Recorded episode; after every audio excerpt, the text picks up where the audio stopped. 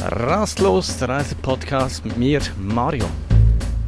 Folge 9 und ich bin hier gerade quasi live in Puerto Lindo. Von hier legt dann mein Segelschiff ab in ja, ziemlich genau zwei Stunden Richtung Kolumbien. Ich nehme euch mit, so quasi in einer Live-Reportage auf diesem Bootstrip und ich hoffe, dass es nicht allzu unangenehm wird, wenn sich die Leute übergeben und man dies hören wird. Ich hoffe nicht, dass das passiert. Ich nehme auch extra ein Medikament. Ich bin einigermaßen gut vorbereitet für diesen Trip. Jetzt ist es plus minus 10 Uhr. Eben in zwei Stunden heißt es dann den Captain kennenlernen und ja, danach geht es los. Keine Ahnung, ehrlich gesagt, was mich so wirklich erwartet. Fünf Tage dauert die Reise. Hallo.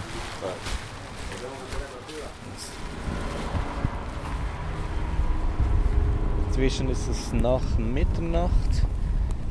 Ich sitze an Bord, schaue so rauf. Wow, den Sternenhimmel. Wirklich wunderschön. Gesegelt sind wir bisher allerdings noch nichts. Ähm, man hat es ja gerade vorhin ein bisschen gehört, als ich hier raufgegangen bin. Es ist immer noch der Dieselmotor, der zurzeit läuft. Sonst äh, kann ich gar noch nicht allzu viel erzählen. Bisher äh, war es ein relativ weniger ereignisreicher Tag. Der Check-in-Prozess ging halt recht lange, bis dann wirklich alle an Bord waren, bezahlt haben etc. Äh, erst so gegen 17 Uhr abends ging es los, also 12 Uhr war Treffpunkt, dann abends um 17 Uhr ging es los. Das hat alles recht lange gedauert. Und dann, ja, hat es dann gleich ein bisschen angefangen, so mit den Wellen. Auch jetzt hat es mich falsch von Bord geworfen. Äh, ich saß dann zuvorderst, so wirklich ganz an der Spitze des Boots, bin dann immer wieder abgetaucht. Das Schiff ist so ja, 5, 6, 7, 8 Meter wahrscheinlich, immer wieder rauf und runter gegangen, teilweise bis ins Wasser. Also ich würde dann teilweise sogar ziemlich nass. Aber ich muss sagen, das hat richtig Spaß gemacht, so auf den Wellen quasi zu reiten. Und auch jetzt in der Nacht ähm, ist das immer noch sehr wellig, allerdings nicht mehr ganz so stark. Das war es quasi mit dem ersten Tag. Bisher habe ich noch keine Delfine gesehen, aber ich hoffe, das wird sich noch ändern.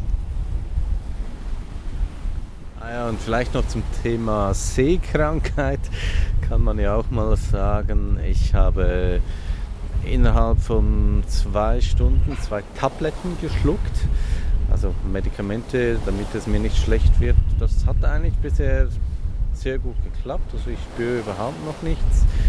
Ähm, scheinbar bei der letzten Fahrt wurden dann 10 von 20 seekrank, obwohl sie teilweise wahrscheinlich das Medikament geschluckt haben. Ich hoffe, dass das bei mir dann nicht so ist. Ich glaube, bisher habe ich auch noch niemand gehört, der sich irgendwie übergeben hat oder so.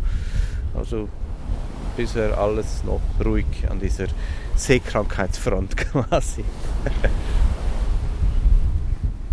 Tja, und hier ist Mario von Tag 2 und ich muss dem vorhin gerade widersprechen. Ja, es haben sich wirklich etliche Leute scheinbar übergeben. Ah, jetzt ist gleich ein Fisch hier aufgesprungen.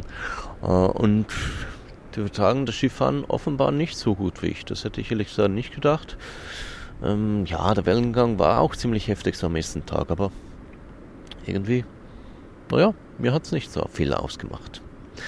Vom Tag 2 kann ich gar nicht allzu viel erzählen.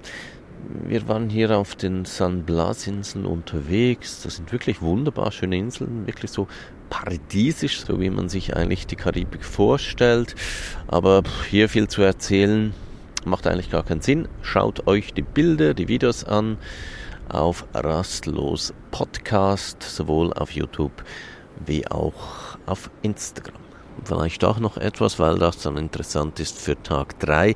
Am Abend gab es noch eine ziemlich ja, heftige Party. Die Leute haben gefeiert, haben viel getrunken. Ich habe mich zurückgehalten, außer eine Coco Loco. Also das ist eine Kokosnuss, also Kokosnusswasser mit Rum, glaube ich. Hm, habe ich sonst gar nichts getrunken, weil irgendwie kann ich mir nicht vorstellen, dass sich Alkohol mit Schifffahren wirklich verträgt. Aber das werde ich dann sehen und morgen darüber berichten. Also jetzt dann gleich in zwei, drei Sekunden. Ein kleiner Zeitsprung. Wir sind bereits bei Tag 4. Ja, Tag 2 und 3 waren eigentlich sehr ähnlich. Wir haben einfach die San Blas Inseln besucht. Die sind sehr schön, also wirklich paradiesisch, aber eben so viel Material gibt es da nicht her für den Podcast. Es wurde Feste gefeiert und so weiter. Ja, alles wunderbar. Jetzt Tag 4 sind wir unterwegs Richtung Cartagena in Kolumbien und zwar wirklich auf dem offenen Meer. Wenn ich hier so rumschaue, sehe ich jetzt wirklich auch keine einzige Insel mehr. Die Wellen sind deutlich höher als in der vergangenen Nacht. Ähm, ja, muss man sagen, äh, waren es dann sicher so 5 Meter so vom Gefühl her. Also das Schiff ist dann teilweise richtig so runtergefallen. Aber mir persönlich geht es jetzt sehr gut. Ich nehme allerdings nicht an, dass es allen so geht. Schon in den vergangenen Tagen haben doch einige manchmal geklagt, sahen dann ziemlich bleich aus, jeweils obwohl die Wellen eigentlich sehr klein waren. Und jetzt sind sie ja wirklich deutlich größer, aber eben dank Medikamenten, dank nicht so viel Alkohol, was halt einige anders gemacht haben. Naja, äh, geht es mir eigentlich wirklich tipptopp glaube, wenn der Rest der Reise so verläuft, dann kann ich nicht allzu viel klagen. Und das ist Mario aus Cartagena, also inzwischen angekommen in Kolumbien. Ich kann mich nicht allzu viel beklagen, habe ich gesagt. Am Schluss wurde es jedoch dann doch recht hart, also so 30 Stunden auf dem offenen Meer. Das ist anstrengend, das geht wirklich auch an die Substanz. Es wurde mir zwar nicht schlecht, aber ja, die ganze Zeit die Wellen, man isst dann Frühstück, Mittagessen, Abendessen und immer hat es Wellen die ganze Zeit. Ich war dann wirklich, wirklich froh, als wir dann nach über 30 Stunden hier in Cartagena angelegt haben und ich endlich wieder mal festen Boden unter den Füßen hatte. Am Schluss vielleicht, ja, sowas wie eine kleine Bilanz. Was soll ich sagen? Es war wirklich ein Abenteuer, das zu erleben. Fünf Tage auf dem Schiff.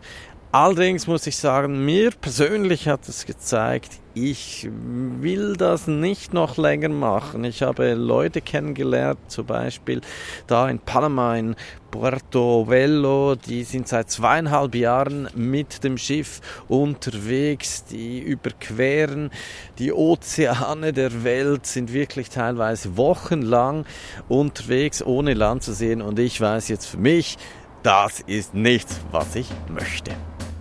Und das war's mit dieser Folge von Rastlos. Bilder dieser Reise, die findest du auf YouTube und auf Instagram. Dort heißen die Accounts Rastlos Podcast. Das war's. Adios.